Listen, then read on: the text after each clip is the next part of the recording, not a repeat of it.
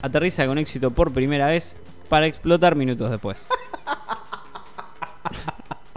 ¿Estaba pactado que explote o se estrelló? Ahí lo vemos un poquito.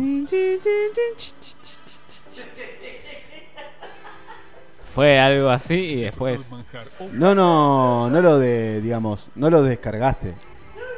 Ah, es una foto. Yo Esa, pensé que. esa es, digo, esa se- es la foto. el video. Esa es la foto. Pará, pará. Lo voy a desarrollar un poquito. Esa es la foto. Lo voy a, lo voy a desarrollar un poquito porque es, es así. A la tercera, la vencida, finalmente consiguieron aterrizar con éxito por primera vez la gigantesca nave, porque es gigante. O sea, se elevó, el prototipo SN-10 volvió a la superficie terrestre y se colocó de pie en tierra firme. Eso sí, minutos después explotó todo, se fue todo al jaraca, voló de una manera muy horrible. Se cons- consiguió llevar a cabo el Sí. éxito de la prueba de actitud, el cohete se elevó casi 10 kilómetros. Ahí está, ahí está el video. Sí, sí. Fíjate el video que yo te pasé, que se ve bien. Se ve bien posta. Eso es más de Reed. Eso es, eso es Nine Gag eh, dando vueltas por ahí. Pero bueno, se, se- se llevó a cabo con éxito la prueba de gran altitud. El cohete se elevó 10 kilómetros en el aire tras un despegue sin problemas.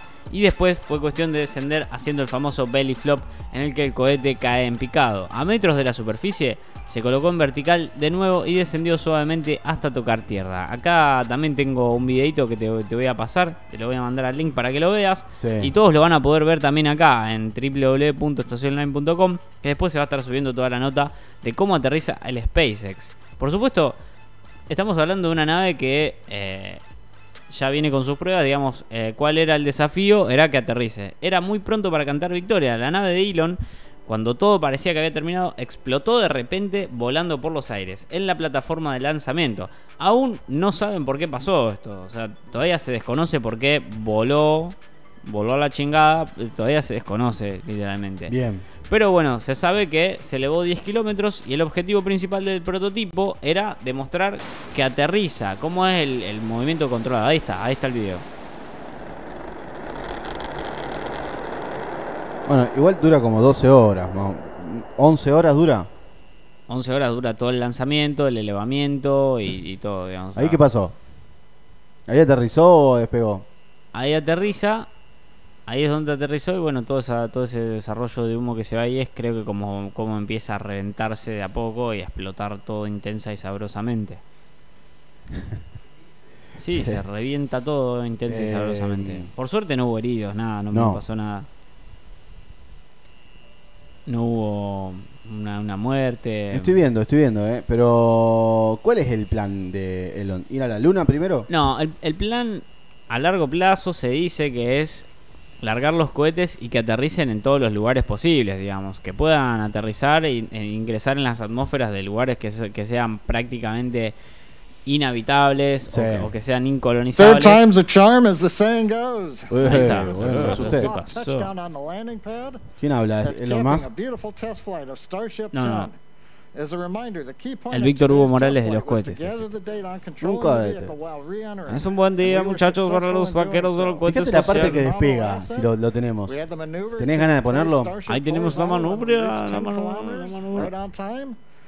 Attempt. This will be a test flight of Starship to an altitude of test vehicles that we are building. Dijo algo de los testículos de alguien, me parece. Ahí está, ahí se ve como un falo se, se despega de la tierra. Un Fallon Musk. Fallon Masca. Se ve como está. eh, Seven, six, five, four, Tres, three, dos, two, one. Ignition. ignition. We got liftoff. Es muy, muy copado. Lift off. Es terrible.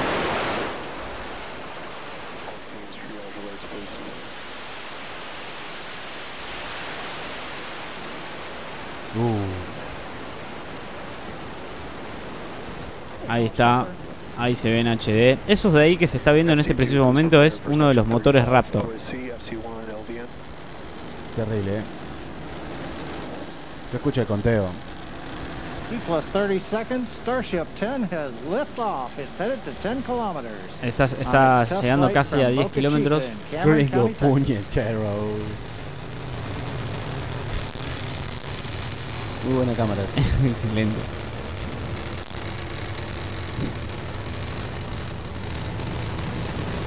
Bien, perfecto, perfecto. Bueno, mientras Jere desarrolla, dejémoslos ahí correr. Ahí se, Eh, ahí se ve se ve perfectamente cómo, cómo está casi llegando a los 10 kilómetros de altura Sí, y después va a iniciar el descenso. Previamente, bueno, SpaceX lo intentó tanto con un prototipo a medias, construido como el SN8. Sí. El primero que se alzó unos 4 metros y descendió de vuelta. El segundo, Sí. eh, varios kilómetros y al descender de vuelta y tocar tierra, explotó. En este caso, el nuevo prototipo avanza un poco más y consigue el aterrizaje con éxito gracias a la tecnología de amortiguación y de los y de los de los, Los de Mac. los motores Raptor, que estos son súper importantes para hablar. De Boca Chica a Marte, los planes para la Starship son tan grandes como la propia nave. Elon Musk, Sí. en su visión de colonizar Marte, se plantea utilizar la Starship para los viajes interplanetarios. Así, de cheto te lo digo. Es una nave lo suficientemente grande como para transportar a humanos a largas distancias y sobre todo como para aterrizar y, no paran de vuelta. Y no, bueno, sí, te imaginas que lleguen los primeros humanos a Marte, re- revuelvan todo. Pero hay una canción de Chayanne que explica bien cómo sería toda A esta ver. situación cuando lleguen los humanos a Marte. Si nos quedara poco no, tiempo- esa no es, Ah, esa no. es. No. En mi soledad, besarás con esa boca de arte, ¿la tenés? ¿La tenés a Chayanne por ahí? Bueno, Chayanne ya está no. hablando de toda esta teoría conspiranoica sí. de cuando los humanos llegan a Marte. Para todos ¿Vos crees aquellos... que ca- caradura de Chayanne tiene copyright? No va a salir un copyright. No puede ser tendría que no lo Tendría que ser de la comunidad. Él ya estaba, Chayanne ya estaba hablando del aterrizaje en Marte antes de que sea trending topic, perro. Registró de caradura. Y antes de que haya Twitter, lo dijo Chayanne, boludo, van a llegar los humanos a Marte. Bueno, antes de colonizar Marte, la Starship va a llevar humanos a la Luna. O sea, precisamente ayer se recibieron novedades sobre cómo hacer el viaje alrededor de la Luna en 2023 y dentro de una Starship. El viaje que tiene 8 plazas gratuitas con todo pagado y que se van a sortear, por supuesto. Después de eso, eh, Marte, con planes de enviar a un millón de personas a Marte para 2050 vía SpaceX. Esto lo puedes encontrar todo en www.chataca.com barra espacio barra Starship barra SpaceX barra aterrizar barra éxito barra vez para explotar minutos después. Así, lo encontrás como Starships Ahí viene, de eh. SpaceX que Audio, aterriza con audio, éxito. audio. Primera vez. Ahí viene, perdón. Ay, me vengo. Excelente.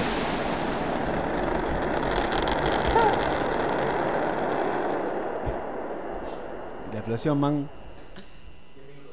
¿10 minutos? Bueno, entonces. Ahí está. 10 minutos para que explote. Ahí Eh, bueno, en 10 minutos se podrían haber bajado todos. El tema está en que eh, te bajás, pero después tenés que salir corriendo como chango por tu vida, porque no hay manera de zafar de semejante No, pero tenés 10 minutos para bajarte. Tenés 10 minutos para Esta nave bajarte. se autodestruirá en 10 minutos. Oh, bueno, me tomo un café y me fumo dos puchos. Espera, ¿qué? 10 minutos, eso es mucho tiempo. Puedo hasta tener sexo. Sí, como 4 veces. Como 6. ¿Qué? ¿Dijiste 10 minutos? Eso me alcanza como para 5 tiradas. Bien. Bueno, esto fue el aterrizaje Bueno, pero- pero- exitoso. Por supuesto, es un aterrizaje exitoso fallido, pero es un win-win situation, que es Sí. la situación donde todos ganan. ¿Por qué hay un win-win situation? Porque ahora el objetivo no era que la nave no explote. Sí. El objetivo era que la nave finalmente aterrice, porque este es un prototipo que se viene desarrollando desde el año 95 más o menos. Y lo del año 95, Sí. de lo que veníamos hablando, es del enlace que te mandé de la DSX Flight 8. Esto es del año 95, cuando la NASA estaba probando un prototipo que ya había funcionado, pero que también explotaba. O sea, esto que pasó ahora ya pasó en el año 95, con la DC barra X o slash X del Flight 8. Pero No. las naves no. Las naves de la NASA no aterrizan con un paracaídas. No, esta es eh, un aterrizaje muy parecido al del estilo del motor Raptor de Elon Musk. Acá lo tenés, esto es del año 95, fue subido a YouTube hace, bien, está bien, está bien. hace unos 10 años. Y, y te pregunto, o sea, eso de que hacen las, las naves de los X-Men, por ejemplo, estamos muy lejos de eso. ¿De qué? Marvel. ¿De aterricen- No, no estamos lejos. De hecho, el- los motores Raptor son, son los que hacen esto. ¿Ves? Ahí está el video de un ovni pixelado. Eso es el típico video de ovni de los 2000, filmado con una cámara Sony de mano. Sí. Eh, tal cual. Robada de la un canal. Sony- la Sony de mano. filmado con una cámara Sony de mano. Cazando alienígenas se llama. cámara. Eso. Bueno, ahí se ve bien el, el aterrizaje de la DCX Bien. Flight 8, que es algo que ya había pasado, pero bueno, justamente el objetivo de esta nave era hacer lo mismo, nada más que la NASA se quedó en ese momento sin presupuesto. Estamos hablando de pleno menemismo de la NASA, año 95. Ya estaba el Carlos privatizando todo ahí. Estábamos robándole las cosas a los estadounidenses para despegar y estar en la ¿Qué pasó con esta? Esta explotó. Esta explotó. Después de aterrizar, explotó, digamos. Pero logró hacer lo mismo. Es el Delta Clipper Experimental o el DCX. Lanzado al aire, el primer, el primer cohete que, bueno, precisamente despega y puede, y puede aterrizar. Y la idea del prototipo este era que sea totalmente reutilizable. El vuelo 8 probó Sí. que el vehículo se puede, se puede girar entre un perfil reentrando y reorientarse sobre sí misma en su aterrizaje. Este es el vuelo que tomó, tomó lugar y, y tuvo su ubicación en las Salinas Blancas de Estados Unidos. Eh, auspiciado todo esto por la NASA. Bueno, es excelente también cómo se ve el aterrizaje de esto, pero Elon Musk no está haciendo algo nuevo, sino que está tomando cosas viejas y las está tratando de reflotar, digamos. El sueño de Elon Musk es hacer algo que todavía no se pudo lograr, que en ese momento quizá no se podía lograr por falta de tecnología, pero bueno, hasta ahí había llegado todo ese presupuesto de la NASA. Filántropo, pa. Un filántropo. Hasta ahí había llegado el presupuesto de la NASA y de ahí en adelante cortaron todo. Fíjate, ese aterriza bien, queda ahí parado, no explota, no pasa nada. Eso es lo que recién ahora, unos 26 años después, sucede. 26 años después. En el 95, 26 años después. Así que bueno, para, para darle un cierre a esto, Elon Musk no es que está haciendo algo nuevo. Eh, la idea de Elon Musk sí es más nueva, es más novedosa, pero también ya hace como unos 10 o, o 15 años que está laburando en SpaceX Elon Musk.